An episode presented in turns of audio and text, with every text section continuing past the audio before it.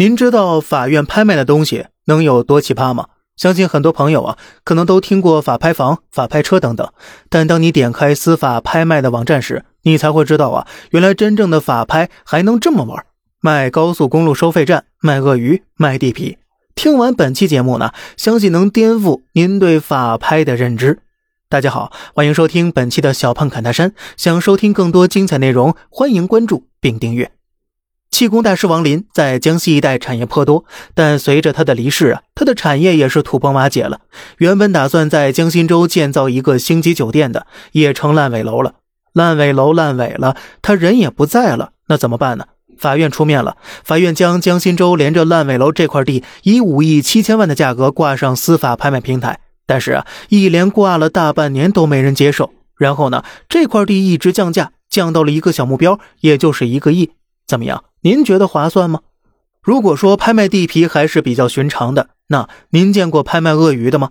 二零一五年，平阳县一家鳄鱼养殖户向当地银行贷款，可是啊，天有不测风云，贷款到期之后，养殖户还不起钱了。于是呢，这家养殖户就被告到法院。有地的人那是能用地赔的，鳄鱼养殖户呢，那只能用鳄鱼赔了呗。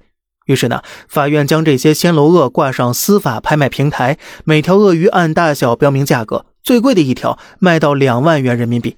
当然了，法院还贴心的提供打包服务，一共七十五条鳄鱼可以一起买走，价格是五十七点六万元。怎么样，您心动了吗？不只是现实物品能够拍卖，你知道手机号也能拍吗？一个尾号为八八八八八的手机号，起拍价达到了惊人的十四万五千六百元人民币。有二十二人参与竞拍，在经历五十九轮竞价之后，这个号码的最终成交价为三十四万三千六百一十六元。不得不说呀，有钱就是可以为所欲为的。那么，除了这些，还有没有其他的法拍品呢？咱们呀，下期接着聊。好了，这里是小胖侃大山，每天早上七点与你分享一些这世上发生的事儿。观点来自网络，咱们下期再见，拜拜。